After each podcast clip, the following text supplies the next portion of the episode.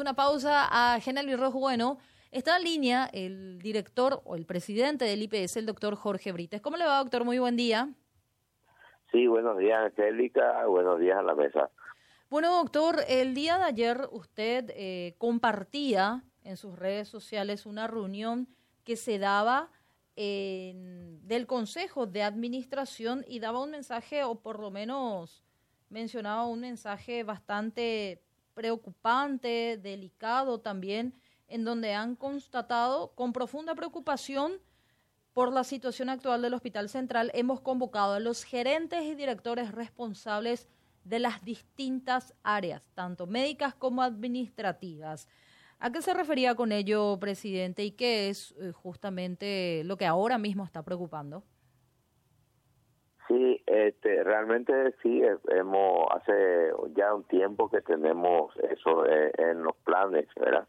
De mejorar la situación del Hospital Central, ese es un hospital emblemático del Instituto de Medicina Social, ¿verdad? Y que este, en el último recorrido que hice, que fueron hace aproximadamente dos semanas, eh, por todo el hospital, eh, me, me, me este, llamó mucho la atención la situación actual entonces convoqué a, a, a gente de, de, infraestructura, a la gente de salud y a también la gente financiera a ver este, cómo podemos revertir esa situación y poner de vuelta en condiciones ese hospital que tanto eh, significa para todos los eh, asegurados del IPS.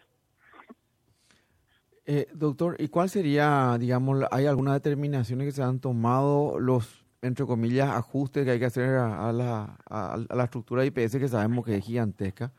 Era, es realmente un, eh, monstruoso el IPS a nivel del volumen que se mueve en paciente, en asegurado, en lo que tiene que ver la cuestión de edilicia y demanda, en servicios. ¿Cuál es, digamos, la, si querés, la hoja de ruta al respecto de estos hechos concretos que va a recibir como beneficios tanto el asegurado como los jubilados? Sí, este, justamente también tenemos un hospital antiguo. Eh, llegamos a la conclusión de que hay que revisar un poco cómo está la estructura de ese hospital. Eh, por sobre todo eso es lo que nos preocupa y también eh, la parte la parte edilicia en sí, cómo cómo podemos hacer para mejorar, para que para que este, sea un ya modernizar un poco el hospital.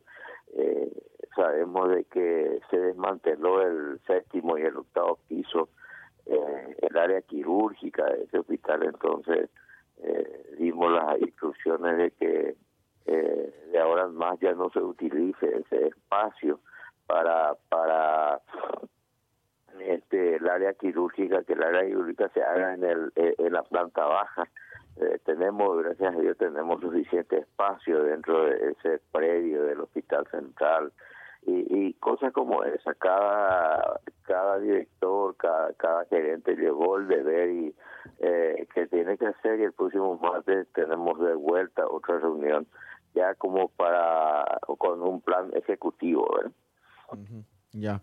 Eh, presidente, eh, también se daría en la jornada de hoy novedad respecto de la denuncia que habían presentado, o sea, toda administración ha presentado al respecto de algunos, también creo que vino parte algo de Contraloría también en el mismo sentido de la administración anterior de, de, de Bataglia. Eh, una intervención judicial fiscal hoy? Bueno, esa es la información esa oficial que tenemos, ¿verdad? Que ya hoy los fiscales encargados a, hacer, no, no sé si la palabra es allanamiento precisamente. Una intervención, sí. Pero, ¿Hola? Una intervención, digo. Sí, una intervención, sí. Mm. Eh, pero la base de eso es la denuncia que hicieron ustedes, O sea, eh, Claro, claro, por mm. la denuncia de la Contraloría y todas las denuncias que hemos hecho también nosotros en ese sentido. Y bueno, eh, van a, vamos a abrirle las puertas de ser así, que lleven todos los documentos que ellos requieran. Pues. Ya, sí.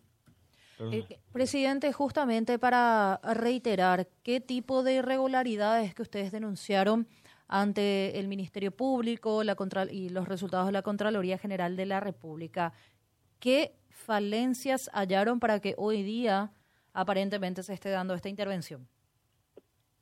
Bueno, eh, nosotros tomamos la denuncia, las denuncias hechas por la Contraloría General de la República o la y eso presentamos al, Ministerio Público. Actualmente nuestra auditoría interna y la auditoría del Poder Ejecutivo sigue trabajando intensamente en el Hospital Central sobre todos los documentos que, que ellos solicitaron y también los que nosotros le hemos proporcionado. ¿eh? ¿Y qué arrojó esta auditoría interna? No, no, eh, todavía está en preliminar. Ah, eh, este, eso, eso todavía no tenemos nada conclusivo y eh, este, también aparte del, del, de la auditoría del Poder Ejecutivo están trabajando intensamente. Son montañas y montañas de documentos que están analizando, ¿verdad? Ese, también se dio ayer, presidente, mezclando un poco las cosas, porque, como te decía, IPS es tan grande, tiene tantas aristas para comentar y para dialogar. Entre paréntesis te digo, si algún día tenés un tiempito para venir por acá a tomar un mate, te vas, sos, bienvenido, ¿verdad? Este, Gracias, Felipe. Este, hay un comunicado que lanzaron ayer al respecto, porque aparentemente estaban haciendo correr una cantidad de noticias falsas y demás eh, al respecto de, tiene que ver, creo que, no sé si el sistema jubilatorio, sobre el, proyecto de pensiones, ¿cómo tiene que ver la mano, Angélica? Exactamente. Ayer, eh, para contarle a la audiencia también, presidente, eh, emitieron un comunicado desde el IPS sobre el proyecto de creación de, eh, de creación de la ley de superintendencia y varios puntos garantizando los fondos de los jubilados. Ante noticias infundadas y falsas, maliciosas y que pretenden confundir y generar intranquilidad a nuestros jubilados, aclaramos lo siguiente. Y jubilados y pensionados del IPS deben estar tranquilos porque ningún beneficio legal se les será quitado, entre otros, entre otros varios puntos. Eh, presidente, ¿usted es consciente de que millón, o por lo menos un, un porcentaje mínimo, de, pero igualmente importante, paraguayos aportan para su seguridad social y para la atención médica? Esos fondos de seguridad social es lo que tememos, y me incluyo como asegurada, eh, acá los compañeros también, de que esos fondos no sean bien administrados en caso de crearse dicha superintendencia. No, no, no, yo creo que no va a ser así. Yo creo que hay, este, inclusive esa, ese, ese documento de la superintendencia está todavía en, en estudio, no, nada está confirmado. El señor presidente es muy flexible en ese sentido tuve una reunión eh, el día lunes con él eh, salí muy esperanzado de toda de, esa conversación de la parte financiera de la protección de, de, la caja jubilatoria del Instituto de Previsión Social. Él va a ser uno de los más celosos defensores de esa reserva que tiene el, el Instituto para sus jubilados y pensionados. En fin y es lo que nosotros quisimos manifestar en esa nota porque este, estamos viendo en, las redes, en algunos comunicados de algunos gremios, y, eso no va a ser así, o sea, estamos justamente, ese el objetivo de nuestro comunicado, es aclarar esa situación y dejarle tranquila a los asegurados y a los jubilados y pensionados de que se va a proteger y se va a defender cada beneficio eh, logrado eh, legalmente dentro de la dentro de la institución.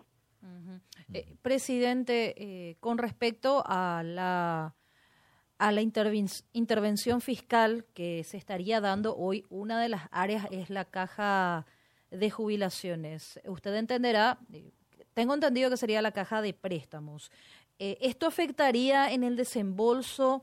De los préstamos ya solicitados por parte de los jubilados, usted bien sabrá que los jubilados y pensionados, además de esa, de eso, de esa pensión que reciben cada fin de mes, cada 17 del mes, también eh, recurren a IPS porque tenemos entendido es una buena caja de préstamos. Entonces, hay muchos que están solicitando, otros que están en desembolso. ¿Una intervención del Ministerio Público podría afectar el desembolso del dinero de los jubilados o el, el desembolso del dinero de ellos, de su mensualidad.